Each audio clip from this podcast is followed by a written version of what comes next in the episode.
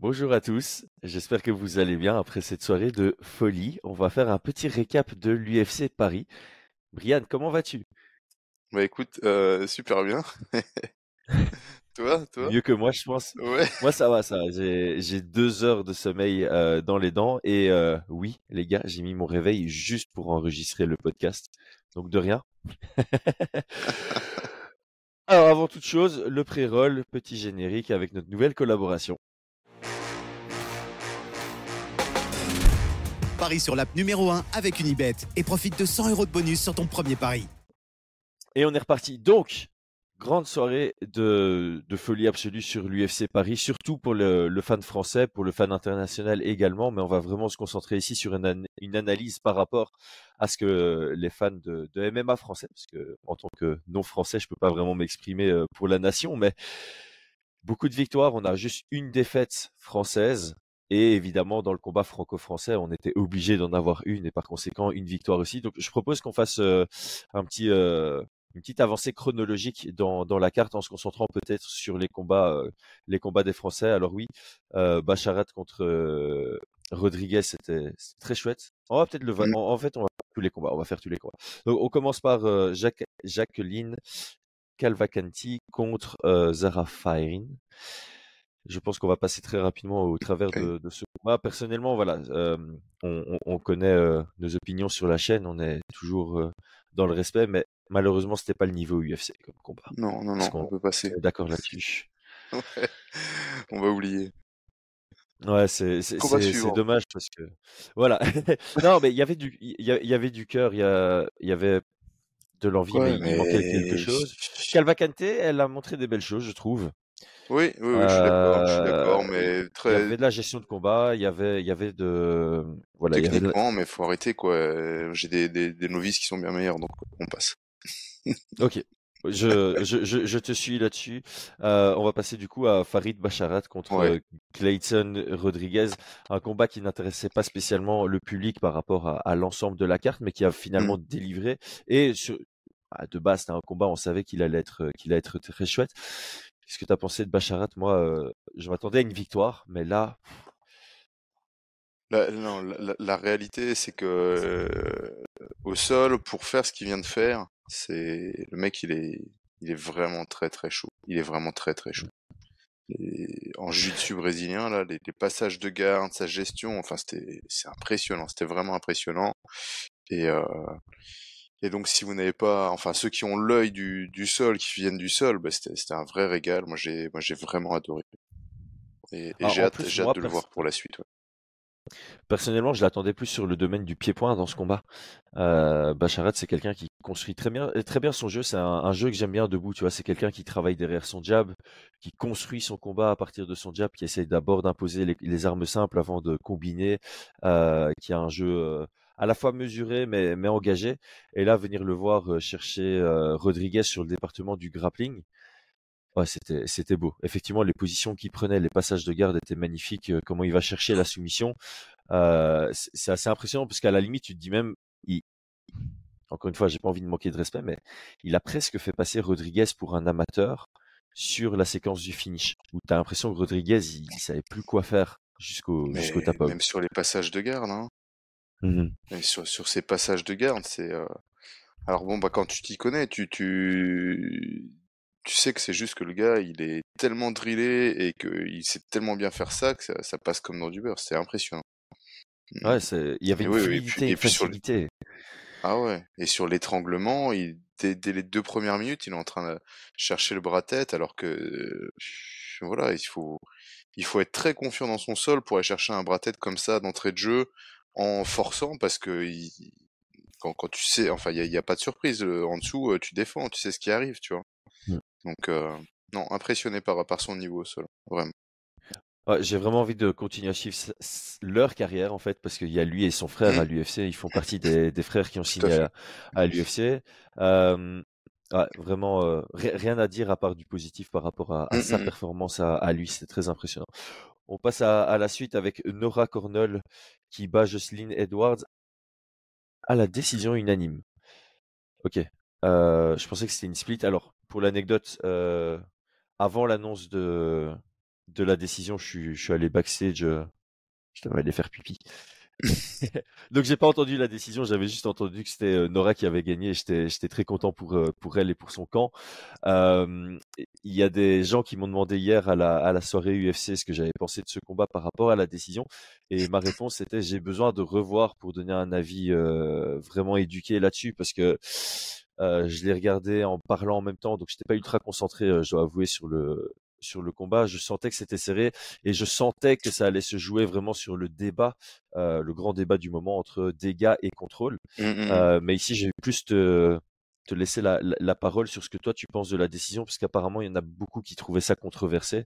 Euh, moi, Oh. encore une fois, je peux pas m'exprimer avec une grande précision. Euh, Ouais, bah écoute, écoute sur, euh, sur la décision, non, non, je, moi j'avais un 29-28 pour euh, Nora et effectivement euh, c'était celle qui était la plus euh, euh, qui avait le plus d'impact en, en striking, donc je pense que la décision était euh, juste donc sur la, dé- Mm.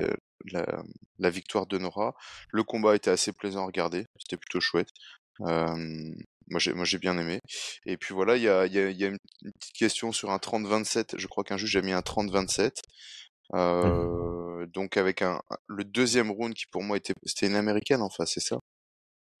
Euh, non, c'est un drapeau bizarre. Ok, Euh, donc son adversaire, pour moi, elle avait le deuxième round. Le troisième round est très très serré parce que l'adversaire commençait à prendre le dos, ça commençait à être chaud, mais Nora est fini vraiment fort et non, je pense que la décision était juste. Euh, effectivement, le 30-27, comme d'habitude, hein, on peut se poser la question comment comment un juge a pu accorder euh, tous les rounds à Nora, mais c'est encore Mm. une question de point de vue.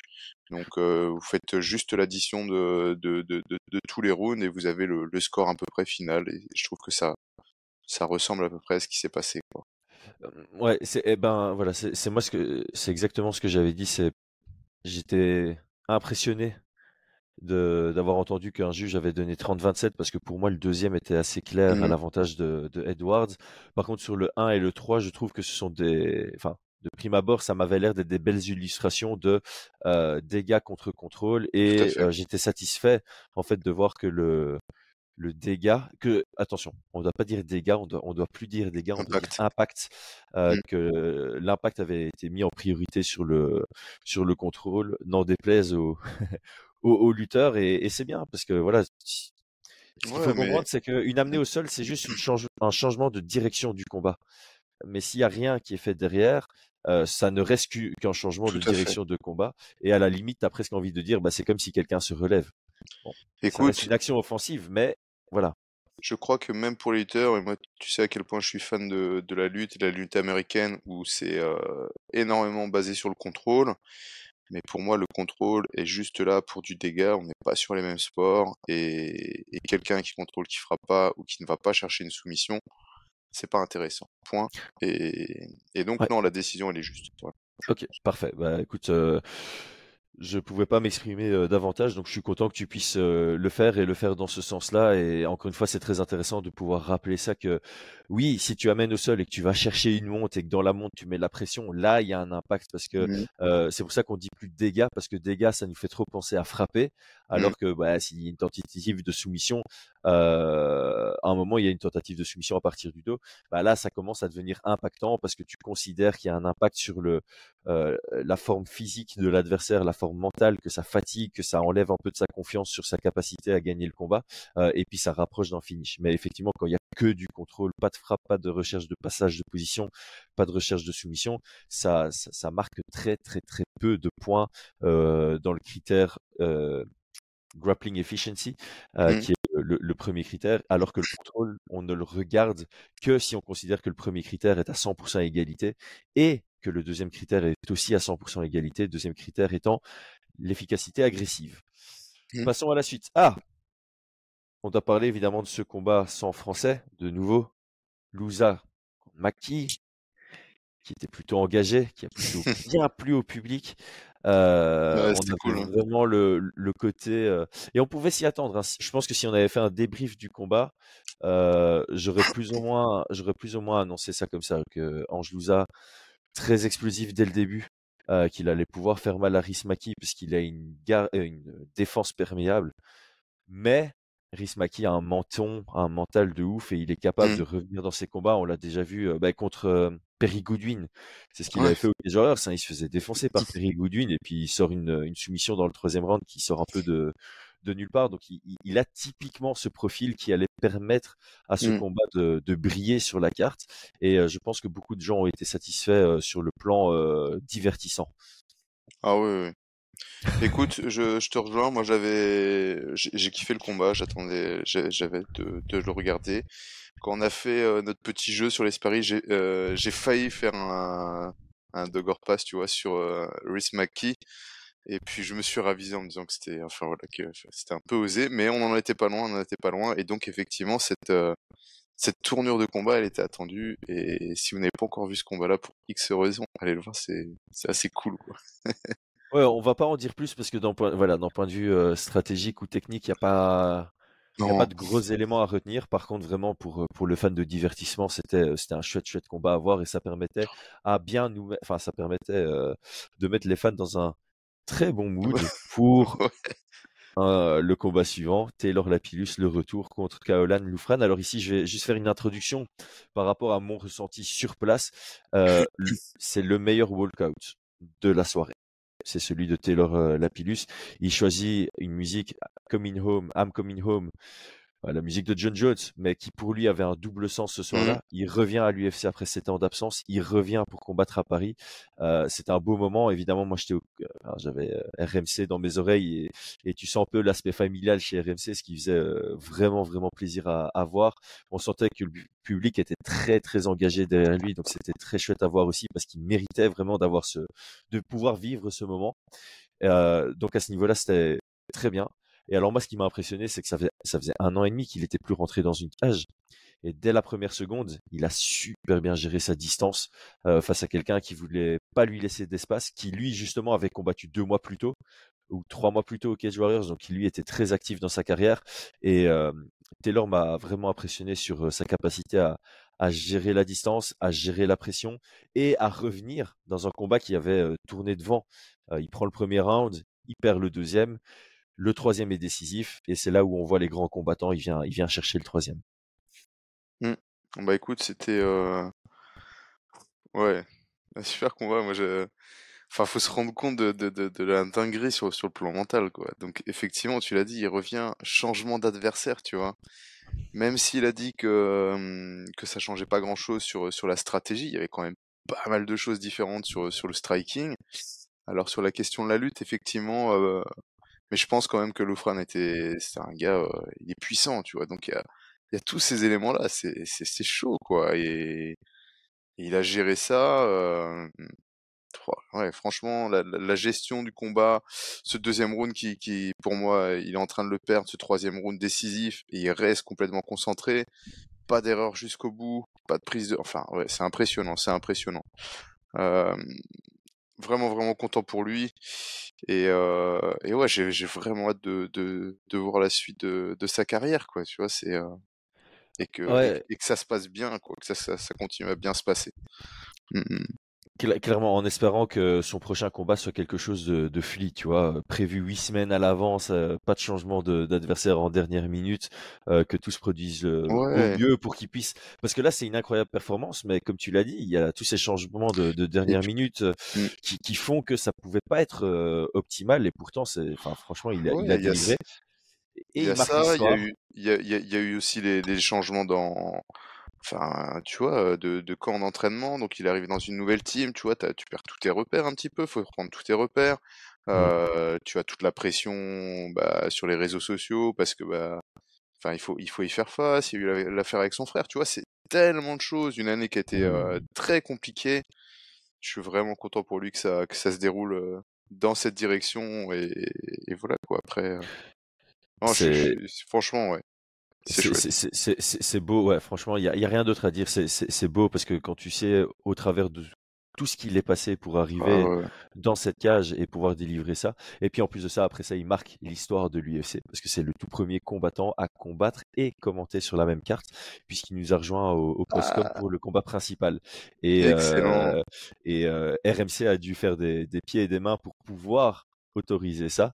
Euh, le fait que ça se soit fait, c'est vraiment incroyable parce que j'ai l'impression que l'UFC fait des exceptions pour la France tellement le tellement c'est un événement, tu vois. Et j'en parlais à Michael Bisping hier. Bah, c'est pour faire la classe. Et j'ai parlé à Michael Bisping hier. il le dit avec grande sincérité. C'est le meilleur public qu'il ait jamais vu à l'UFC. Et euh, il dit qu'il l'a dit au micro pendant l'événement et que du coup il a reçu plein de messages d'anglais qui disent, euh, ouais, qui l'ont insulté, genre euh, mec, comment tu respectes pas ta propre nation? Et puis il dit, mais non, moi j'ai un devoir d'être honnête en, dans ce que je dis. Et donc pour qu'un anglais parce qu'il y a toujours historiquement, tu vois, Angleterre-France, ça s'aime pas trop. Euh, pour qu'un Anglais puisse dire ça, c'est ça en dit très très long. Donc, euh, je pense que le public français fait qu'il y a ce genre d'exception, qu'il y a autant de signatures, et, euh, et c'est très chouette. Donc, tous ceux qui comptent venir au prochain UFC Paris, mettez l'ambiance qu'il y a eu sur les deux premiers. tu vois, on va on va dire que l'Angleterre et Bisping, tu sais l'expression au pays des aveugles, les bandes sont rois. Bah là, c'est juste alors, est-ce que je peux dire ça? Oui, je peux dire ça. Il était explosé hier et il a, il a enlevé son œil, il nous l'a montré comme Mais ça. non. Si, t'as, filmé, t'as pris en photo, t'as fait quelque chose. Oh, on n'a pas filmé cette partie-là, mais on a un autre moment filmé qui était euh, qui était assez assez marrant, mais je pense pas qu'on va qu'on va publier par contre. Mais euh, voilà, euh, c'est, bien. Dans le podcast, on va intégrer quelques petits trucs sur mon expérience parce que je pense bah que voilà, ça, ça, vaut la peine. Mais bon, ouais, donc on a croisé un, un petit bisping bourré après après l'événement. C'était assez assez. C'est vraiment un personnage. Hein, c'est vraiment un personnage. On a parlé pendant une vingtaine de minutes avec lui. C'était c'était un vrai au-delà d'être un personnage, c'est une légende du sport, les, amis. Ce mec-là, c'est, il est drôle, il, nous fait rire, mais purée, quand il pense, c'est vraiment une légende, quoi. Ah ouais, alors, ça sera un podcast à, part, mais avec ah Herminé, on lui a parlé pendant longtemps. Il nous a, euh, on, lui a tous les deux dit que quand il est devenu champion, c'était un des moments les plus euh, chargés en émotions euh, qu'on ait vécu. Et moi, vraiment, parce que moi, je suis un grand fan de Michael Bisping, je ne le cache pas. Et donc, quand il a pris la ceinture dans cette revanche contre Rockhold, c'est un de mes un de mes souvenirs qui me reste les plus ancrés parce que j'avais vraiment été investi dans cette victoire. Euh, c'est, quelqu'un d'inspirant vraiment. Ah euh, au-delà de tout le trash talk, etc. Pour ceux qui n'aiment pas le trash talk, voilà, il le faisait. Il l'a dit hier, il le faisait pour nourrir sa famille. Bah, il a vraiment dit que toute sa carrière, il l'a fait pour pouvoir nourrir ses enfants. C'est, c'est une communication qui est très, qui est très intéressante parce que lui, il a inspiré des, des combattants, mais il dit, moi, je, je l'ai pas fait pour ça, je l'ai vraiment fait parce que j'ai des enfants, j'ai une famille, il faut que je les mmh nourrisse et je suis, j'étais bon qu'à ça. Il était bon qu'à la bagarre et le fait que l'UFC existe, ça lui a permis vraiment de faire une carrière qui, qui a sécurisé financièrement sa, sa famille. Euh, avançons parce que sinon ça va être euh, mmh. trois heures de podcast. Morgan, Morgan, Morgan, euh, est-ce qu'il y a un défaut à cette défaite, à cette, ah, oula. Désolé, je suis fatigué, je vais faire des boulettes pendant le podcast. Est-ce qu'il y a un défaut à cette victoire? Euh, est-ce qu'il y a un défaut, un défaut à cette victoire? Ben non, euh, hein. franchement non. Que, que, que, dire? Hein? C'est parfait. Tu, tu pouvais pas espérer mieux pour lui. Pareil, hein, euh, que Taylor, hein, ça a été, ça a été compliqué pour lui. Il a, voilà, faut, faut, faut se rendre compte de, de, de par quoi il est, il est passé, ce qu'il a traversé, etc. Cette pression et tout. Et, et là, cette victoire, elle était, le, le, le seul défaut, euh, ce qui m'embête réellement, et je pense que c'est une erreur pour tous, c'est de penser que son adversaire était pas au niveau. Et, et, non, non, il est vraiment sérieux son adversaire. Même s'il l'a terminé au premier round, c'est un vrai client. Et on l'a vu dans la cage, il était vraiment costaud, tu vois. Il était vraiment mmh. solide, vraiment costaud. C'est juste que là, Morgan, il était, voyez, quand, quand, quand, quand, vous regardez un combat, regardez un petit peu les réactions, etc. Et là, Morgan, il était dedans, il était dans le flow, il était dans les esquives, il était complètement à l'intérieur. C'était magnifique. Et, il était en, en ouais, dans, dans, dans une autre dimension et, et cette victoire, elle est, elle, est, elle est parfaite, quoi. Et je pense vraiment que il faut pas négliger le niveau qu'avait son adversaire, donc elle est encore plus parfaite, je trouve. Ouais, non, franchement, là, il, nous a sorti un truc, Morgan, parce que tu, tu, je sais pas si ça se voyait à l'écran, mais ses esquives me paraissaient être euh, millimétrées. Euh, il était vraiment dans le combat. Ouais, c'était. Non, c'était euh, c'était magnifique. C'était vraiment une très très belle performance. Il attaquait sur les bons moments. il a trouvé son ouverture. Il a capitalisé dessus sans pour autant prendre de risques. Dans les échanges, Manolo Zecchini trouvait pas une ouverture.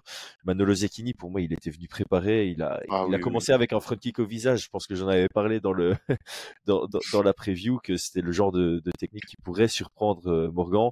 On a vu Morgan qui, qui l'a vu venir. C'était c'est absolument euh, splendide. Alors ici, on va devoir aussi faire une analyse de, de nos pronos, hein, parce que oui. Mm, mm, par rapport à l'épisode qu'on a fait euh, euh, sur l'analyse complète de la carte principale, euh, on a tous les deux foiré. On, on avait euh, Morgan vainqueur tardivement dans le combat, soit à la décision, soit euh, dans le troisième round ou à la décision pour moi. Euh, après, il l'a dit au micro, ça, ça m'a rassuré, donc je me sens pas mal par rapport à ce, à cette mise, parce qu'il a dit au micro que sa stratégie c'était, euh, non mais c'est vrai, tu vois, il a dit sa Mhm. stratégie c'était de pas prendre de risques au début, de d'y aller crescendo, de d'attaquer quand, quand il le sentait et de voilà d'être lucide dans le combat et quand il voyait l'ouverture attaquer à partir de ce moment-là et tu sens qu'il n'avait pas cet objectif de finir au premier round à tout prix. Non. et donc euh, il, a trouvé cette ouverture sur le, le body shot tôt dans le combat mais c'est typiquement le genre de combat qui aurait très bien pu se finir au, au troisième round. Donc euh, pas mécontent de la mise. Je pense pas que, que c'était euh, une erreur euh, de choix euh, maintenant, comme tu me l'as dit en off juste avant, vaut mieux miser sur quelque chose qui rapporte moins, mais qui te rapporte quelque chose, que prendre un plus gros risque et que ça ne rapporte rien. Mais moi, je suis pas mécontent d'avoir pris ce, ce risque. On aurait peut-être Oh bah. pu diviser l'unité, tu vois, mettre une demi-unité sur le risque et une demi-unité simplement sur la victoire. Mais euh, voilà, je, je, je tire pas de leçon de, de cette mise personnellement. Je suis pas mécontent de. Non, non, d'avoir, non, euh, et puis clairement, euh, quitte à, là, tu vois, euh, quitte à choisir entre une victoire premier round et gagner mon pari, Ah, le choix imagine là-dessus, euh, j'ai pas l'impression d'avoir foiré quelque chose hier soir. Je suis, je suis très content de sa victoire et, et surtout ce finish-là, tu vois. Ouais, et euh, donc je on a tous les deux je- perdu Je, je veux de bien me tromper à chaque, euh, à chaque fois dans ce genre de truc et perdre Ouais. mon argent, même si Je, je, c'est pas un argent, mais je veux bien me rapprocher de mon gage euh, pour ce genre de performance. Il n'y a pas de problème. exactement, exactement. Donc euh, évidemment, euh, tu, tu l'as, tu l'as déjà souligné, mais on va ressouligner un peu ce narratif autour de, de Morgan. Évidemment, c'est son rêve depuis des, des années, des années, des années. Euh, je crois qu'après sa défaite contre Paul Hughes, donc il faut se rendre compte, les gars, que il arrive au Cage Warriors en last minute, il à deux doigts de prendre la ceinture à Sorenbach. Après, je pense que ça lui a donné confiance en son jeu. Il reprend les victoires, il obtient la ceinture. Si il gagne contre Vucenic, il a peut-être une signature à l'UFC. Il perd par décision partagée et controversée. C'est un coup dur. Il perd ensuite contre Paul Hughes dans le combat de l'année. C'est compliqué. Et à partir de ce moment-là, tu as deux défaites d'affilée. Donc ton objectif UFC, il va loin. Donc il a Mm. dû avoir un moment compliqué mentalement, d'autant plus qu'après cette défaite contre Paul Hughes, il est out pendant un an. Et le fait de revenir sur trois victoires, signer à l'UFC, gagner de cette manière à l'UFC à Paris, ah, c'est incroyable. C'est mérité. C'est tellement mérité. Ce mec est une source d'inspiration en termes de, de Ouais, ouais. travail et de croire en soi, de persévérance. Euh, les palènes se sont alignés pour lui et si ça devait bien s'aligner pour quelqu'un, c'était euh, c'était pour Bah, pour, euh, pour quelqu'un avec un S, pour, pour, pour, Ah ouais, euh, c'est ce que j'allais dire, voilà, Taylor et Morgan, franchement, c'est euh, Ouais. c'est ultra inspirant, ça fait vraiment plaisir et, euh, et oui, là, la manière dont tout, tout est, comme tu dis, tout s'aligne et, et pareil, trop hâte de voir la suite, quoi. Ouais. Alors, passons au combat suivant. Le combat franco-français, William Gomis contre Yanis Gemouri. Alors, je vais m'exprimer dessus euh, d'abord, parce qu'on va commencer par le finish, c'est ça qui fait la controverse. Euh, et après, tu vas me dire ce que, ce que toi tu en penses. Donc, pour moi, c'est une situation très bizarre. Le coup ne va pas à l'entrejambe.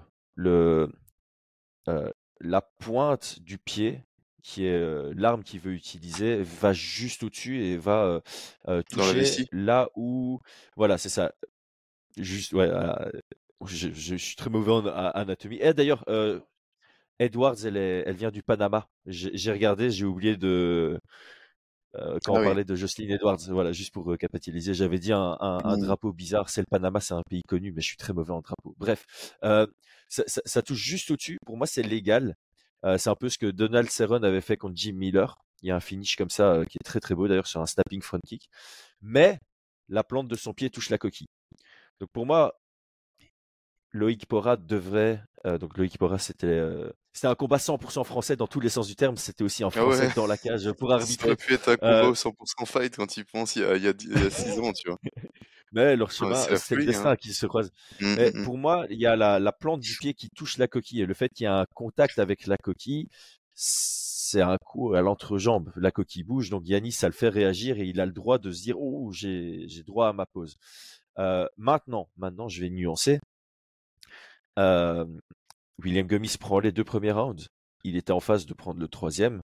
À deux minutes près, il allait prendre la décision. Et je vais être honnête, j'avais beaucoup de mal, beaucoup, beaucoup de mal de voir Yanis finaliser ce combat dans les deux minutes qui restaient. Mmh c'est dommage, c'est frustrant, mais euh, c'est les voilà, c'est le bon vainqueur qui est donné. Maintenant, effectivement, comme on le dit souvent, dans deux ans, tu vas regarder, tu vas voir euh, du vert chez William Gummis avec un TKO, et pour euh, Yanis Gemouri, tu vas avoir un rouge avec un TKO et on va plus se souvenir de cette controverse, on va dire. Et donc pour ça, effectivement, ça, peut être rageant aussi du côté de, Yanis. Qu'est-ce que toi tu qu'est-ce que toi tu en penses? Euh... Moi, j'en pense que ouais, pour moi, c'était un coup bas. Enfin, c'était un coup bas. Je, il y a, y a pas de. Il a été touché à la coquille. Il avait déjà été touché sa réaction, c'est pas genre et puis tu descends les mains après, tu vois. Tu prends, tu prends un coup qui te plie en deux, c'est pas les mêmes grimaces, tu vois. C'est pas les mêmes mmh. réactions sur le body language. Donc là, c'était clairement un coup, ça a touché dans la coquille. Comme tu dis, d'abord peut-être au ventre, puis ensuite à la coquille, mais sur le ventre, pour moi, c'est pas là que ça l'a blessé, ça l'a fait plier. Ah, sur la décision, je suis d'accord. Ouais, sur la décision de Loïc Pora, c'est toujours pareil, hein, quand tu es bien assis, euh, confortable dans ton canapé, c'est tu, tu peux toujours, toujours critiquer. Quand non, aucune critique envers, euh... ouais, aucune critique par la rapport réalité, à ça. La réalité, c'est que c'est tant que l'arbitre euh, ne, ne, sépare pas, n'arrête pas le combat, euh, ça continue normalement, tu vois? Mmh donc, euh, donc là, l'erreur, et, et il l'avait déjà fait une première fois. Donc normalement, si tu as été touché à la cookie, tu recules, tu, tu, tu vois, c'est ce qu'a fait Moïse. Il, il, prend sa distance et il, prévient l'arbitre qu'il a été percuté au, au, parti, tu vois? Là, sur la première, sur la première fois, il se fait toucher, il se met et il reste à distance et tout. Et, et il a, enfin voilà, et Gomis s'arrête, mais pour le même prix, il lui met une droite. Et tant que le combat est pas arrêté, mmh un risque. Donc oui, je comprends, je comprends que sur le plan sportif, sur le plan sportif, c'est frustrant, c'est décevant. sur le plan des règles, eh bien, tant que l'arbitre n'a pas dit d'arrêter, ça continue. À partir de là, en tant que combattant, tu dois bien connaître les règles et, c'est même des quasi pas des choses à driller entre guillemets, mais c'est des choses qui sont super importantes à maîtriser parce que mmh ça peut te coûter un combat au-delà de ça, au-delà de ça, parce qu'on va, comme tu dis, on va se concentrer sur le combat. Moi, j'ai été vraiment, vraiment impressionné par William Gomis. Je pense quand même, je m'attendais à voir moins de différence de, de force et de poids. Mmh. Mais pour moi, le, le, gap était vraiment trop conséquent. Et au-delà de la, la, différence de poids qui était visible, sur le plan technique et stratégique, William, il était, il était beaucoup trop loin, quoi. Il y avait, il était, franchement, tu vois, on, on, est, on, est, on est souvent biaisé, hein, parce qu'il y en a beaucoup hein, qui, qui, qui, critiquent William Gomis en dehors de la cage, euh, sur le personnage, hein, ce que je peux entendre, parce que même sur l'interview, ma, compagne qui le connaît pas, elle fait, il est bizarre ce type, quoi. Alors que je lui ai rien dit, tu vois. Mais, mais au-delà de ça, techniquement, voilà, quoi. C'est impressionnant, j'ai beaucoup aimé. Franchement, ouais, très, belle performance de, sa part parce qu'il joue de ses attributs. Euh, il a des très bons kicks, il a une excellente vitesse, il a une et des attributs des autres. oh On est chaud ce matin. On est chaud ce matin. Euh, Mais euh, voilà, bonne vitesse, bonne précision, très très bonne gestion au kicking range, bon déplacement et en fait il, il a joué avec toutes ses armes pour pouvoir gérer le premier round. Euh, il a accéléré dans la fin du premier round. Je pense que quand il a accéléré, il s'est rendu compte que il avait de quoi jouer en, étant plus engagé. Donc le premier mmh round était compétitif, mais à son avantage. Le deuxième round, c'était euh, voilà, il commençait à dérouler son jeu. C'était très beau à voir. Et, euh, il a laissé aucune réelle option. Il a, il a laissé aucun chemin vers la victoire pour Yanis. Il y avait rien, il y avait rien. Mmh. Il était vraiment en contrôle et donc c'est une très belle performance de la part de William Gummis. Le mec est à 3-0 à l'UFC quand même. Ouais, non, il faut. Euh, voilà, pas contre n'importe qui. Hein. Il a pas contre n'importe qui non plus. Et Rens, là, le, Hollandais, c'est c'est un bon client pour un premier combat. Euh, Marshall, même s'il vient de perdre, c'était quand même, il était quand même euh, ultra une opposition de style. Ouais, ouais, il était de style, ouais. Et effectivement, moi je pensais qu'il y aurait moins de différence. Je pensais que Gomi serait pas si lourd que ça, mais je pense que c'est aussi un fait de match. Euh, comment il s'appelle Clément en a parlé. C'est un gros featherweight. Je pense qu'il a vraiment euh, pris de la masse, pris du poids chez chez MMA Factory. Ça se ressent dans la cage et pourtant ça ça. Euh, ouais, techniquement, tu as, tu, as, tu, as, tu as la force physique, tu as le poids et tu as la technique. Donc, mmh. donc pour le futur, c'est lourd. Quoi. Ouais, franchement, euh, ouais, il a, il a un bel avenir parce qu'il est encore très jeune hein, et on voit qu'il évolue. Donc, euh, donc il, il, y a de quoi, il y a de quoi jouer pour la suite. Euh, combat suivant, on va passer rapidement au travers de celui-là. Volkanos Demir qui gagne contre le newcomer Bogdan Guskov. Franchement, là aussi, Volkan a, a, fait du. Alors, Georges Saint-Pierre a commenté le combat avec moi et euh, Antoine Simon. Et donc, euh, je peux dire, je peux mettre dans mon CV, j'ai commenté un combat UFC Cage Side avec euh, Georges Saint-Pierre. On y attaque. donc, e-, extrêmement, enfin, une, expérience absolument incroyable pour moi là-dessus. Ah et, et, Volcan a fait un, un, beau combat parce que je trouve qu'il il a pas peur, il a pas eu peur d'aller à la guerre contre Guskov. pour montrer qu'il était meilleur en termes de compétences et il a il a eu la lucidité de ralentir quand il fallait. Et puis il a, il a juste dominé. Il a, bien touché. Il a encaissé les coups. et, et, le finish est très très beau hein, parce que à mi-distance il le touche bien trois fois. il l'envoie au tapis. Et puis là c'était mec, tu choisis la monte et je te finis par grand pound ou tu me donnes ton dos et je te finis par soumission? Et il a juste montré qu'il était largement, largement au-dessus de, de Guskov. Donc, très belle performance. Écoute, franchement, ouais, je comprends toutes les, inquiétudes toi, que, que tu avais, que pas mal de, de, personnes avaient sur son menton. C'est vrai qu'il fait flipper parce qu'il a sa tête qui est, qui est vraiment accessible. Tu te dis, mais il va se faire encore arracher la tête, tu vois. Mais par contre, voilà, je pense que il a, il a été très intelligent d'attaquer les jambes, de mettre au sol parce que ça a complètement cramé son adversaire. Il avait plus de cardio quand il mmh. s'est relevé. Et non, non, c'était c'était un, un, chouette combat. L'expérience et la, la lucidité de, euh, de, de, de, Zdemir, là, c'était euh, très parlant. Mmh, mmh. Ouais, magnifique. Et du coup, euh, moi de mon côté, j'avais mis euh, j'avais mis deux mises dessus, euh, et toi, t'en avais mis deux aussi. Donc toi, tu, tu j'ai mis un simple et voilà, tu as, mis trois quarts d'unité sur la victoire de Volcan que tu remportes et par contre tu avais mis un quart d'unité sur la victoire à la décision mmh. que, tu, que tu perds mais donc dans l'ensemble tu, tu es vainqueur dessus et moi j'avais mis une unité sur le fait que ça ne rentre pas dans le deuxième round euh, ce qui est ce mmh. qui est le cas ça, ça s'est fini dans le premier round donc ça ça passe par contre j'avais quand même mis un petit sprinkle un quart d'unité sur la surprise de de Bogdan, comme tu l'as dit, hein, en pensant que ça allait partir en guerre et que peut-être que le menton de, de Volcan allait flancher. Encore une fois, je regrette pas cette mise parce que ils sont allés à la guerre.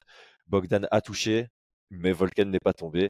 Et euh, je peux être que content pour Volcan parce que là aussi, je l'ai croisé, lui et son équipe je les avais déjà croisés par le passé. C'est euh, et c'est ça qui est difficile aussi dans le MMA et dans, dans notre position, c'est d'avoir une attache personnelle avec certaines personnes et puis de temps en temps devoir avoir aussi un rôle de euh, être neutre euh, et jouer le jeu en tant que parieur, on va dire. Donc ah bah ici, sur ce combat, on sort tous les deux avec des unités. On y gagne tous les deux. on sort tous les deux positifs. Donc, donc, très bien. Passons à la suite et bah, respect à Volcan, très belle victoire. Alors le combat de la soirée. Benoît Saint-Denis contre Thiago Moïse. Euh, je, je prends trop souvent la parole en premier, je te laisse, je te laisse t'exprimer dessus. Vas-y. Sur ce combat-là? Oh oui. Euh... Bah, je crois que.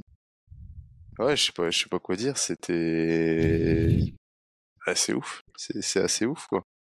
Là, là, les gars, on parle de est-ce qu'il rentre dans le top 15, il va rentrer dans le top 15, mais je crois qu'il faut, faut être honnête, c'est, c'est, on parle plus du top 15 là, dans quoi, dans quoi il doit rentrer là. Hein.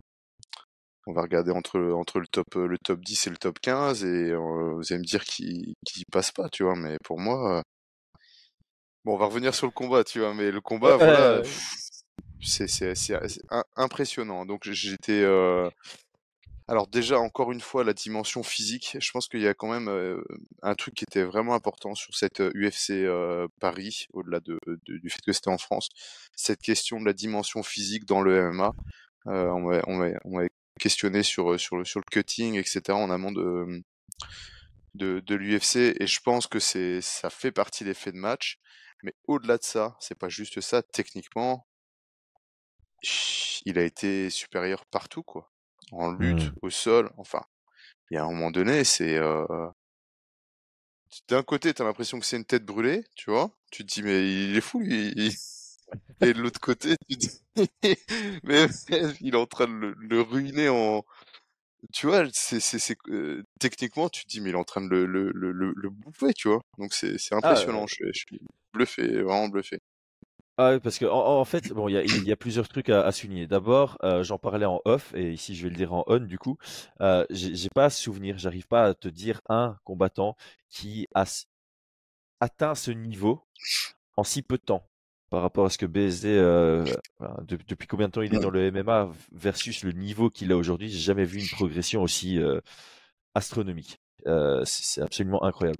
Le deuxième point que j'ai envie de dire, c'est il a un menton et un mental incroyable. Il kiffe la guerre. Tu sais, il a dit dans son interview, son, propre combat préféré, c'est sa défaite contre Élisée, le mec. Mmh, mmh, ça en mmh. dit long sur, euh, sur ce qu'il kiffe dans, son, dans un combat. Et il a développé un style qui euh, complémente très bien euh, ces aspects-là. J'ai un bon menton, j'ai un gros mental, je suis bien préparé et donc je vais aller à, la guerre. Et je pense que j'avais dit cette phrase soit dans l'analyse, soit dans euh, le dernier épisode qu'on a fait sur toute la carte principale.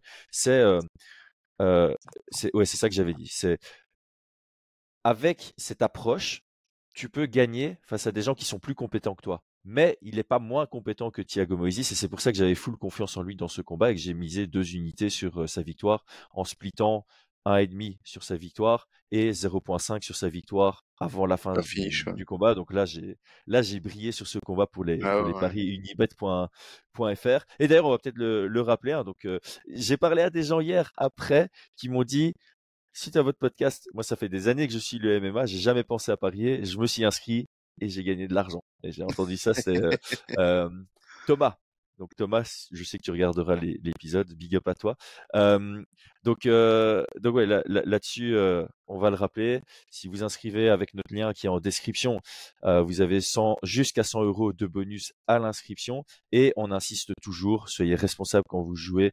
faites-le avec prudence, soyez intelligent et faites-le surtout de manière récréative. Bon, maintenant tout ça est fait. juste, juste quand, quand, quand, on parle de manière récréative, ça veut dire le faites pas pour changer votre vie, gagner de l'argent. Faites-le parce que c'est c'est un loisir quoi. Genre c'est drôle de, de, de, de, suivre des combats, se dire ah j'ai parié là-dessus, j'ai perdu, j'ai fait ci, j'ai fait ça. Oh j'ai été bête. Oh j'ai été bête. Je suis trop intelligent, je me connais trop bien comme je suis en train de faire. Non alors ouais ici on va pas on va pas se jeter des fleurs par rapport à notre analyse, mais vas-y je te laisse finir. Je te laisse finir. Non non non mais voilà c'est vraiment ça l'aspect récréatif et pas l'aspect financier si, ça serait une erreur. Et donc, et, c'est pour ça qu'on s'exprime en unité. C'est pour ça qu'on s'exprime en unité, euh, voilà, pour un peu cacher cet aspect euh, financier aussi. Et donc, mmh ouais, euh, là, on va, on va arrêter de se jeter des fleurs. Là, c'est la, la, la, performance de, de, de, Benoît. Donc, il a vraiment trouvé ce style qui lui convient et qui va lui permettre d'aller ennuyer des, le, le, le, haut du classement parce qu'il est extra, il est compétent de ouf, Benoît. Ses kicks, il arrive à les mmh. envoyer sur une distance parfaite. On les voit pas passer, on les voit pas partir. Il, est rapide dessus. Il a mmh. bien bossé son anglaise. Les, le timing sur ses amenés au sol était incroyable. Le, le, choix des, des, prises de position, euh, j'essaye d'avancer de position, je frappe. Je, c'est un pur produit MMA. Il, c'est pas un grappleur. Euh, c'est un gars qui a un cerveau euh, orienté MMA. Tu vois, enfin, c'est pas un grappleur. Il, il, a un très bon grappling, mais quand tu le vois grappler en MMA, il utilise les règles MMA pour pouvoir dominer ses, ses adversaires. Et euh, il nous a fait une performance incroyable, tout simplement. Ouais, je sais pas, moi je trouve que c'est euh, moi ce que j'aime beaucoup dans, dans sa manière de grappler, c'est que c'est qu'effectivement il a ses positions qui sont 100% MMA où il va chercher à frapper, mais il va passer ce qu'on appelle des, des seat belts, tu vois, euh, dans dans le dos. Et ça, on est vraiment sur du grappling pur, c'est-à-dire que un seat belt qui passe, c'est quelqu'un qui est déjà en train de prévoir une prise de dos pour un étranglement. Mais Hmm. tu perds du contrôle sur un seat belt. Donc euh, par exemple, si tu veux rider, garder ton adversaire pour le frapper, tu vas plutôt aller chercher le, le Dagestani, tu vois, le, le Ouais. contrôle de poignet. Lui, il est il varie, c'est impressionnant. Donc il est, il contrôle pour frapper, il va menacer, même si on le voit pas et que c'est pas directement, avec du seat belt, donc du pur grappling. Il passe de l'un à l'autre, c'est euh, c'est c'est- compliqué pour, pour, pour un adversaire de gérer tout ça, tu vois? C'est vraiment compliqué. C'est ça que je disais au micro, c'est comment tu te prépares pour euh, Benoît Saint-Denis, parce que va-t'en trouver quelqu'un qui sait te, te donner cette intensité de combat, Oh l'intensité qu'il a mis dans le combat. Et euh, attends, Tu te prépares avec respect. trois, avec trois partenaires d'entraînement qui rentrent toutes les minutes, ou je sais pas moi, ou quatre ou cinq, tu vois. je prends trois Wanderlei Silva. Ah mais par contre respect aussi à Moïse parce que c'est forcément il est rentré dans un combat compliqué qui est pas du tout la structure de combat qu'il apprécie généralement. Il aime plutôt les, les structures de combat où c'est mesuré calculé. Là euh, Benoît lui a apporté le combat lui a forcé le combat et il avait du répondant le gars. Il avait du répondant il a tenu et il a il a craqué tardivement. Et alors on doit aussi souligner Benoît il est bon en MMA mais il est très bon au micro aussi son Ouais. interview d'après combat, elle est, elle est splendide. C'était la, c'était meilleure parce que Mm. les, les interviews de temps en temps à la fin des, des combats chez les Français, c'est pas encore trop ça, tu vois, la communication. Mais là, là, il Ah, est, lui, ouais, incroyable. non, non, Incroyable. Franchement, ouais, il parfait. est de mieux en mieux. Ouais, c'était, splendide. Ok, passons au co-main event, évidemment, le combat qui nous intéressait euh, peut-être le plus sur la chaîne. On va pas se cacher, on va pas essayer de faire les gens qui sont pas biaisés. Voilà, Aldric est sur la chaîne. Manon combattait en co-main event contre Rose Namajunas. Et euh, on, on l'avait dit, toi et moi, on comprenait pas les codes de Paris, on connaît, on comprenait pas le 65-35, et je Mhm. pense qu'on va, s- on, on va tous être d'accord sur le fait que euh, que ça représentait plus un 55-45 sur euh, su- sur l'ensemble du combat. Oui, Je pense que sur les deux sur les deux premiers rounds, on, est, on était peut-être sur du 60-40. Manon était au-dessus, mais ça Sur les restait des rounds sur les deux premiers. Ouais, Ouais, hein. ouais. Je pense que Manon était au-dessus. C'est des 18 qui sont serrés mais clairs pour euh, pour elle. J'ai pas spécialement compris le 30-27. Il faut que je revoie le Non. Le troisième round. Je pense que le troisième round est, est plutôt clairement à l'avantage de de Rose, en tout cas de mon angle euh, pendant Ah que je commentais clairement. évidemment. Mais euh, voilà, il y a eu un 30-27. Les deux autres ont donné 29-28. Mais parlons euh, parlons stratégie, parlons technique. Moi, j'ai trouvé ça. je trouvais ça nickel de la part de, de Manon. Aller gagner contre Rose Namajunas qui avait une stat intéressante. Six victoires, une défaite en tant que underdog avant le combat. Donc Mm, c'est, mm, on, on l'avait dit, c'est quelqu'un qui brille dans les grands rendez-vous. Je pense qu'on peut dire qu'on a eu la grande Rose hier. Elle était bien fait. préparée et euh, aller gagner comme ça contre la grande Rose, c'est une très belle performance. Ouais, c'est une belle performance. Euh, très belle performance. Moi, ce que j'attendais de ce combat, c'était vraiment la- l'aspect euh, mental, tu vois, de comment Manon allait, allait gérer cette pression là de d'être co-main event euh, chez elle. C'est pas rien. Euh, ça peut, tu peux, tu peux être euh, une excellente combattante, briller à l'étranger et tout, et puis quand t'as tout ton public qui vient, c'est que t'es favorite. Enfin, tu vois ce que je veux dire, que Ouais. euh, ça peut être très très compliqué à gérer, te dire ah bah c'est bon, le taf il est déjà fait, alors que euh, le taf il a même pas commencé. Et donc, euh, donc non, elle a, elle a super bien géré ça. Je pense que sur ce combat-là, la, la, la différence de poids, encore une fois, elle était, euh, elle était conséquente. Donc moi, c'est vraiment, pour moi, c'était, comment dire ça, le, pas, pas ce qui me décevait, tu vois, mais euh, ah, ça, ça, ça, ça se voyait, tu vois. Mm. Même ma compagne qui, qui était même pas au courant, elle me dit mais c'est pas la même caté de poids, tu vois. Et, et je suis assez d'accord. Il y, a- il y avait un vrai manque de puissance. Et d'ailleurs, Manon l'a dit. hein, elle a dit que c'était pas la caté de, de Rose. Euh, mais en tout cas, en tout cas, c'était un, un combat assez plaisant face à une adversaire qui était bien préparée, euh, Rose, et qui, euh, qui arrivé le, le soir de, de grand soir, tu vois. Mais voilà. Ouais. Moi, pour l'instant, là, ce que, ce que j'ai hâte de voir, c'est, c'est soit contre Erin Blanchfield ou soit pour la ceinture directement, tu vois. J'espère pour la ceinture, on va Et pas c'est se pour ça que mais- Ouais. Et c'est pour ça que j'aurais voulu un synchrone. Ça aussi, c'était ma petite déception sur ce combat-là. J'aurais voulu un synchrone parce que je pense que, ouais, c'est, j'aurais voulu un synchrone. Ouais, ça aurait été une très bonne expérience pour, euh, pour Manon. Je pense quand même qu'elle a été ça- aurait le- ça aurait rien changé. Je pense qu'elle a été gênée sur la collision de tête et ça aussi il faut le souligner. Je pense que il y a un avant et après la collision de tête dans le jeu de Manon, je trouve.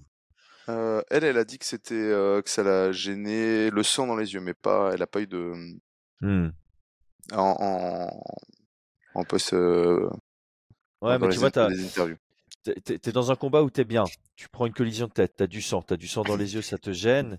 T'as toute ces... cette concentration qui, qui va là-dessus et ça peut un peu te couper dans un Ah, certain élan, tu vois? Donc euh, c'est, comme ça que je, je le vois parce que j'ai, l'impression qu'elle était très très en contrôle du combat jusqu'à la collision de tête et qu'après ça a un peu dégradé. Après, voilà, ouais, quand ça reste une spéculation. ouais. quand t'as deux rounds et que, et que tu gères ton troisième et, et voilà, il il faut, euh, tu fais le taf, tu vois, point.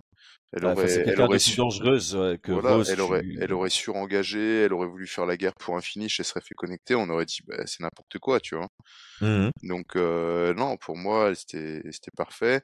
Je pense que si, il y a, a peut-être eu, euh, je pense que Aldric avait demandé plus de, sur le troisième round, je me demande s'il avait pas demandé un peu euh, de clinch et tout, et de contrôle, tu vois, Mhm. pour prendre ce troisième round. Et ce qu'elle a pas fait, elle a, elle a boxé en reculant, mais moi je trouve que c'était euh, très très judicieux. Ouais. Et, et voilà. Bah, Donc, parce qu'en euh, fait, tu savais, tu savais que Rose allait venir pour finir. Et d'ailleurs, on a vu, elle a commencé le troisième Ah oui. très dur. Et donc, tu peux pas aller euh, à la guerre contre Rose qui veut te finir dans le troisième alors Non. que tu es parti pour une victoire à la décision. Ouais, Donc, ouais, tu dois aller dans la gestion. Et le choix de la gestion, c'était les déplacements défensifs, les déplacements ouais. latéraux. Mm, mm, mm. Chose que Rose fait très bien elle-même. Et donc, elle a un peu ro- rosé Rose. Euh, et ça, c'est une belle chose aussi. Donc, euh, c'est beau à voir parce qu'on on en parle souvent. hein, c'est euh, être capable de gagner un combat dur à quelqu'un de bon dans la gestion. euh, c'est quelque chose que tu dois être capable de faire. Et là, voilà, tu as les deux premiers rounds. À un moment, la victoire est plus importante que, que la performance à tout prix. Mm, Et tout euh, elle est allée là chercher cette victoire. Et donc, euh, il faut quand même se rendre compte. Quoi. Ouais, on a une Française, enfin, vous avez une Française, pour les Français qui nous écoutent, qui, qui a battu Rose Bah, Namajunas, ouais. Toi, tu peux, toi, tu peux dire. Toi, tu peux j'ai pas le droit encore. Euh, mais, en tout cas, voilà, sur ce combat-là, moi j'avais. Ouais, pour moi, pour moi, faut qu'elle prenne le, top, top 1, top 2, euh, qu'elle combatte pour la ceinture le prochain. Pour moi, ce combat-là, je le vois comme vraiment un super fight qui permet de mettre, prendre de la, lumière sur. euh, Voilà, c'était, plaisant à regarder. J'aurais voulu un synchrone. euh, parce que, je- tu sais, on, on, veut des réponses souvent. hein, on a des interrogations, on veut des réponses. Et j'aurais voulu. Une, une Rose soit un peu plus, plus mature dans, dans, dans sa montée de poids, tu vois, si elle reste dans cette catégorie-là, j'aurais eu Mm. une Rose plus mature. Mais, mais en tout cas, j'ai hâte, j'ai hâte pour la suite, j'ai hâte pour la suite. Ah, bah, Manon a battu Chukagan et Rose hein, d'affilée. C'est deux, euh, deux gros noms quand même qu'il faut aller, Ouais, faut c'est aller vrai. chercher. euh. Ah ouais, ouais, bien Euh, sûr, mais Elle a battu que... Chukagan à son propre jeu avec un Ouais, seul ouais. genou et là elle vient battre Rose avec la pression de, de l'UFC Paris. Et ça j'en Ah non, mais c'est pour ça que moi, moi ce qui m'intéresse, c'est le combat pour la ceinture maintenant, tu vois. Ah, ouais, Ah bah let's oui, go. c'est le Let's go. combat pour la ceinture. Je pense que c'est, ça fait déjà un combat qu'elle est, qu'elle de- qu'elle devrait le faire, tu vois. Déjà rien euh, vis-à-vis de sa performance contre Chukagan, pour moi, ça aurait dû être pour la ceinture après, tu vois. Mm. Mais c'est bien, euh, c'est bien parce qu'il y avait ces réponses-là qu'il fallait, la gestion de la pression, euh, prendre un peu plus de, de visibilité pour une ceinture, etc. Et c'est ce que, et en tout cas dans la, dans, dans la, la gestion, enfin le management et la gestion de carrière, je crois que c'était le combat qu'il fallait absolument, tu vois. Donc c'est parfait. Et la rassurer aussi parce que Manon disait qu'elle avait besoin encore d'un combat pour, pour Ouais, se sentir prête, tu vois. Donc, bah euh, voilà, elle l'a, elle l'a, donc c'est elle l'a parfait. eu. Mm. Et, euh, et ouais, donc euh, juste comme ça, je fais déjà la pub du prochain coach talk, mais le, le coach talk tournera évidemment autour de, de la fight week parce que tu parlais de l'aspect mental pour pour Manon. Mmh. Encore une fois, j'ai un peu parlé de l'expérience que moi j'ai vécue ici. Alors, j'ai pas caché aux gens, j'ai pleuré hier. voilà, j'ai pas peur de le dire quand j'ai eu l'annonce que j'allais commenter pour RMC. J'ai vraiment eu un, un, super grand moment sur cette UFC Paris. Et, et la veille des, des, combats, je suis allé manger avec toute l'équipe de, Manon. Ils sont venus à 10, même plus que 10 ici. Et franchement, Aldric, il a fait un taf monstre pour pouvoir mettre Manon dans une bulle de confiance. sur cette Fight Week, il y avait un kiné, il y avait son préparateur physique, il y avait une masseuse, il y avait un préparateur mental. Donc voilà, on en parlera en long et en large. Mais c'est Christophe Midou, son préparateur mental? Euh, entre autres, ils, sont ils sont deux à, à prendre euh, cette euh, cette casquette. Mais Christophe Midou faisait partie du de, de la team pour, maintenant. Pour, les pour les nouveaux dans, dans le MMA, où ça fait pas longtemps, renseignez-vous aussi sur Christophe Midou qui est qui est une légende du MMA français. Totalement. Renseignez-vous sur sur lui. une très très très chouette personne. Alors, on va passer au main event. On va passer au main event. Cyril Gann. Euh, je sais pas s'il y a. En, fait, c'est triste parce qu'en fait, il y, a, il y a peu à dire, mais j'ai quand même envie d'insister sur quelque chose qui me semble très important parce que j'ai l'impression qu'il risque d'y avoir un narratif sur euh, euh, Sergei n'était pas un challenge pour Cyril, etc., etc. C'est juste que Cyril a imposé une distance qui a mis le doute à Sergei, qui a rendu Sergei craintif de casser cette distance. Et en fait, il a, il a fait à Sergei Spivak ce qu'il avait fait à Derrick Lewis grâce à une gestion de combat, grâce à une stratégie qui était bien en place et grâce encore une fois à son style qui est extraordinaire pour les pour les poids lourds. Euh, ça, ça c'est une masterclass, hein, on doit se le dire. Ah ouais. Il y a zéro zéro déchet dans cette performance. Non, c'est impressionnant. Ouais, non, c'est toujours pareil. On va avoir des gens qui vont peut-être critiquer l'adversité, mais on avait, je sais pas combien de gens qui disaient que Spivak allait mettre une clim, tu vois? Donc à un moment donné, il faut, faut, faut être honnête, tu vois? Donc Sergei Spivak, c'est septième du classement, c'est un gros challenger, très très sérieux. Et, et Cyril, enfin voilà on a, comme tu disais la dernière fois, on se concentre souvent sur le dernier combat, mmh. euh, la dernière prestation, et on oublie euh, les, prestations d'avant. Et enfin, moi, c'était mon combat où j'étais le plus sûr hein, sur la victoire avec euh, avec comment, avec Morgan. Mmh. Et je pense qu'il nous a, ouais, il nous a montré que s'il est numéro 2 mondial, numéro 1 mondial, s'il est resté vraiment tout en haut, euh, malgré sa défaite contre John Jones et contre euh, et contre euh, Nganou, ça reste quand même un des trois meilleurs mondiaux, tu vois. C'est ah, clair. Ah ouais, franchement, le voir en vrai, c'est impressionnant. Et puis, j'imagine qu'à l'écran aussi, mais là. T'es là, t'as l'impression que c'est. Enfin, faut imaginer, pèse combien? 100, 115 kilos, 113 kilos? Ouais, c'est ça. Hein, c'est 113 kilos. Là. Le mec, il... je sais pas moi, c'est, euh, t'as l'impression que c'est, c'est des images de synthèse quoi. Enfin, faut se rendre compte de déplacer ça. Moi, j'ai, moi, j'ai des poids lourds à l'entraînement. C'est, c'est, c'est pas rien de se déplacer comme ça, de mettre des coups de genoux sautés, y travailler au corps. Enfin, c'est, c'est la folie, hein. C'est la. Ah. Moi, je trouve il a attaqué sur toutes les, il a attaqué sur tous les niveaux. C'était, euh... c'était tellement propre. Le travail au corps était, était magnifique. Mmh, mmh, mmh. on, est sur une génération de poids lourds avec euh, Aspinal, avec euh, enfin tout. Jones, je sais pas s'il va rester très longtemps, mais on est sur une génération. Pavlovic, mais même Pavlovic, je pense qu'il va, il va, ça va être très compliqué hein, face à des profils euh, comme euh, Gann et Aspinal. C'est, pour moi, c'est une, génération de poids lourds que on n'est pas prêt, tu vois. ouais et pourtant, j'ai croisé Aspinal plusieurs fois cette semaine et je me faisais la réflexion, c'est pas un poids lourd imposant. Ouais. Et ça en dit long sur ses compétences. Ah ouais, non, je suis passé plusieurs fois, vraiment plusieurs fois à côté de lui. Genre, tu l'as regardé de, de, ah de, depuis en haut ou comme ça? Non, j'ai flex à côté de lui, tu vois. Ouais, c'est plus large que le sien. Enfin, tu vois. Euh, bref, bah, en même temps, je, je, je, suis méga balèze, tu vois. Ça, ah, tous ceux qui m'ont croisé à l'UFC Paris m'ont dit, ouais, t'es beaucoup plus grand que ce qu'on croit en, en, vidéo. Donc, j'en profite pour le glisser. Ouais, les gars, je fais 1m95. Je vais mettre comme ça maintenant sur ma caméra, sais, pour faire être plus grand. Et, euh, Et non, mais pour revenir là-dessus, Aspinal est vraiment pas balèze et euh, on, on, a vu Aspinal et, et, et Cyril l'un à côté de l'autre. Il y a, il y a une différence physique. Hein. Ah ouais. Ah ouais, il y a une différence physique euh, assez assez marquante, mais ça ça en dit long sur les compétences par contre de de, de Thomas Final. Mais donc pour revenir à, à Cyril, ouais, il, il y a rien à dire parce que sa, sa performance était parfaite dans tant dans ses déplacements, dans sa conscience de reprendre le centre systématiquement, d'avoir de l'espace derrière lui, de désengager. Son sprawl était très bon. Euh, travailler au corps. Il a il a pas surengagé, travailler au corps. En anglaise, hein. C'est. Euh... Il m'a fait perdre euh, mon pari sur le combat, mais bon ça c'est autre. Encore une fois, je ne le regrette pas parce que ah tu bah, vois vraiment qu'il a, tu, tu, tu vois vraiment qu'il a abordé le combat en mode chill, je vais le battre.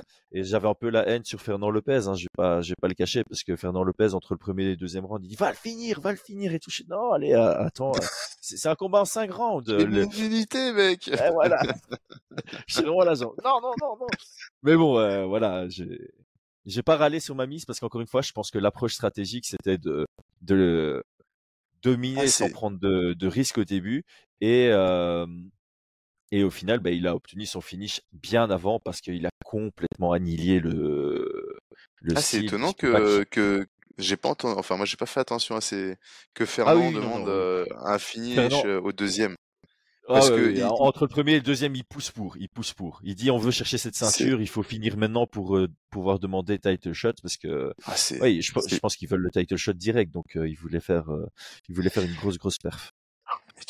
Tu, vas pas demander, enfin, il y a Spinal qui a gagné par, euh, par KO juste avant et tout, tu vois, il y a Sergei qui a, qui a, qui a, qui a gagné par KO. Euh...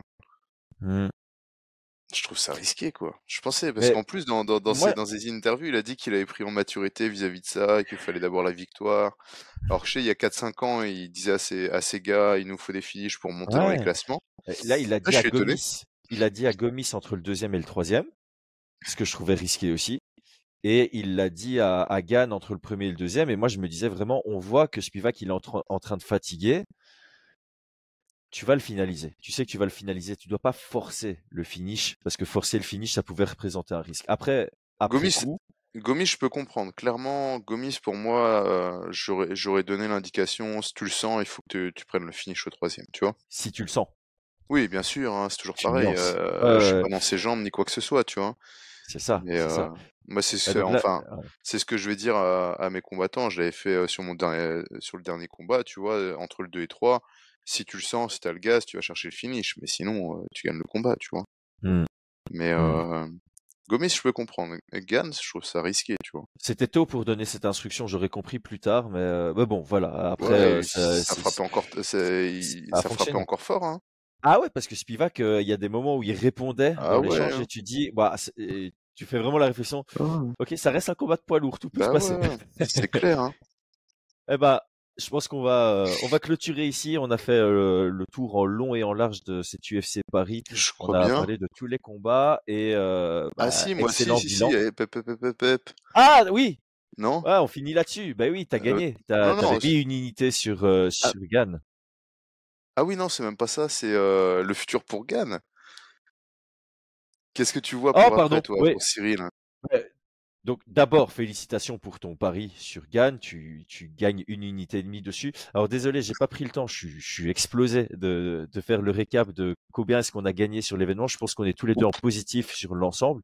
Euh, je, je vais faire ça à part. Je posterai sur, sur Twitter à mon aise quand je suis rentré euh, dans ma famille. Euh, le futur pour Gann. Alors moi, j'ai, alors je suis désolé, j'ai peut-être froissé des, des fans.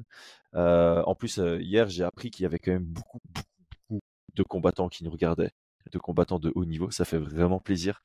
Euh, donc il y a un peu cette pression, mince. on est peut-être écouté vraiment par tout le monde.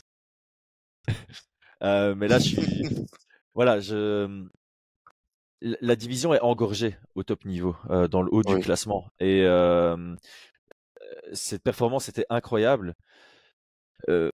Mais au vu de la structure de la division, je pense pas qu'il y a un title shot qui soit mérité si le vainqueur entre Jones et Stipe Miocic reste.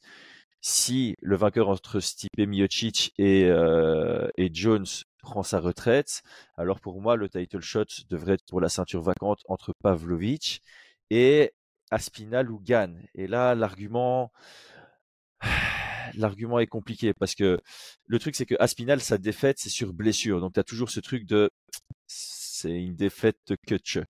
Euh, et puis il revient avec une victoire euh, expéditive. Donc il a, un bon argument puisqu'il avait une belle série de victoires avant, une belle victoire contre Volkov qui était incroyable, puis sa blessure contre Blades, puis une victoire expéditive contre Tibura. Et de l'autre côté, on a un Gann qui est euh, à 2-2 en fait sur ses quatre derniers combats, deux défaites dans des combats pour le titre et deux victoires. Enfin, il fait vraiment en dents de scie, quoi. Victoire, défaite, victoire, défaite. Euh, défaite, victoire, défaite, victoire plutôt. Euh, c'est difficile à juger. J'irais que voilà, si, si Jones euh, gagne et qu'il reste, bah, c'est Pavlovich qui prend le title, le title shot et c'est Gann contre Aspinal. Il y a, y a, rien d'autre à faire, je pense. Mmh, mmh, mmh. si pareil, si c'est Miocic qui gagne, ben, ah, il y aura peut-être Jones contre Miocic. Ça, ça complexifie encore plus. Mais voilà, je pense que à moins que la ceinture devienne vacante, euh, il faut pas trop espérer pour le title shot pour euh, pour. C'est mon avis. Écoute, moi je pense que le truc le plus prudent, pas prudent, c'est enfin non, je vais pas dire prudent, c'est pas le bon terme. Je pense qu'il doit euh, call out Pavlovich. Je pense que voilà, la, la, la ceinture se fait. Pavlovich, de toute façon, il va attendre pour la ceinture là. On est d'accord là-dessus. Mmh. Ouais. Donc, euh, Ouais, il est backup, c'est il est officiel, je pense. backup, Il est, il, il est il est backup, backup. voilà. Donc il va attendre. Le combat se fait. et De toute façon, toutes les cartes vont être euh, vont être euh, rebattues derrière. Si il call out, si Cyril call out euh, Aspinal, il faut que Aspinal se fasse. Puis Pavlovich, il va peut-être affronter un autre. Enfin, tu vois ce que je veux dire? Et Mmh. euh, je pense que Jones, s'il part, s'il a call out Pavlovich, eh ben ça pourrait être un Pavlovich Gann, tu vois. Et alors entre. Gann et Aspinal, euh, je suis désolé, Aspinal, euh, tu demandes la ceinture, tu vas pas demander Cyril Gann, tu vois. Donc c'est celui qui en veut le plus qui, qui passe en prioritaire, quoi. Ah, c'est là où Gann a été très intelligent, par contre. Ça, voilà, c'est quoi. euh, non, t'es là pour la ceinture, donc tu, tu veux monter les, les échelons.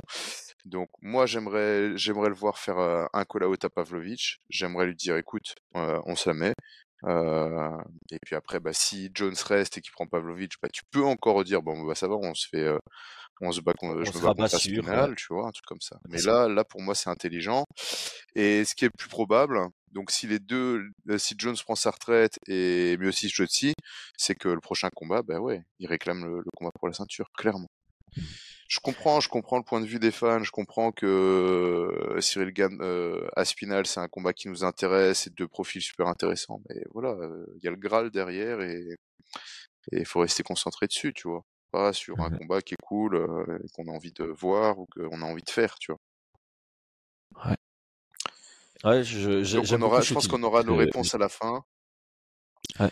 Moi sur le futur, par contre, par contre, il y a quelque chose vis-à-vis de Cyril. Hein, vous savez, moi je euh, sur son combat contre Ngannou, sur son combat contre Jones, j'avais beaucoup de il y avait beaucoup de choses qui me dérangeaient. Son un peu je m'en foutisme à l'entraînement, sa manière de dire ouais, je suis toi là talentueux, j'ai pas besoin de m'entraîner beaucoup, etc.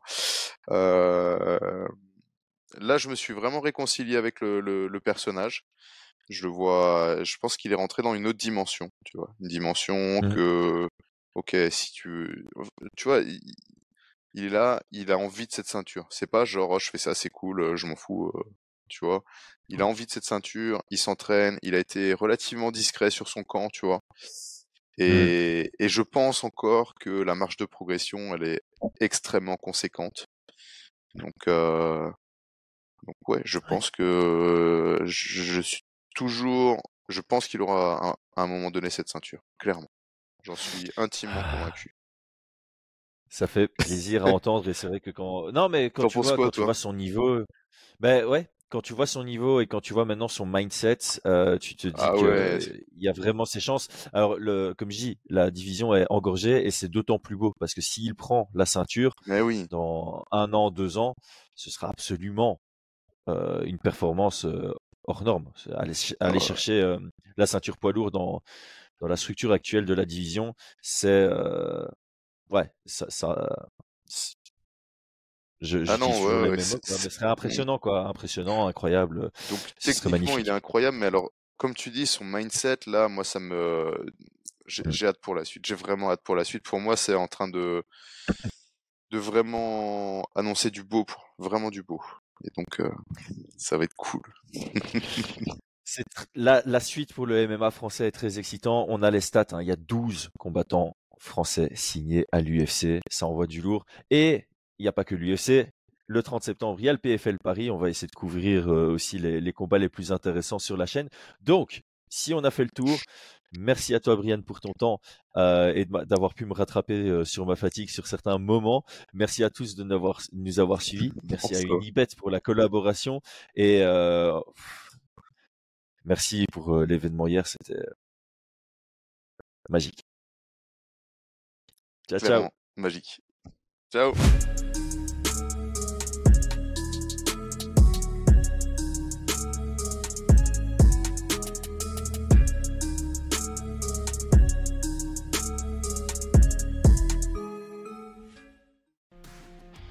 Et c'est tout pour aujourd'hui. L'équipe Fight Minds te remercie d'avoir investi de ton temps pour écouter le fruit de notre travail et de notre passion commune pour le MMA. Nous t'invitons à t'abonner à notre podcast et à nous mettre un petit 5 étoiles si notre travail te plaît, ça nous donnera toujours de la force. Et si tu veux donner un petit coup de pouce à notre projet, parle de nous autour de toi, ça contribuera à notre développement. Nous sommes également sur Twitter et YouTube, viens nous y retrouver pour échanger. A très vite pour plus de contenu sur l'art de la bagarre.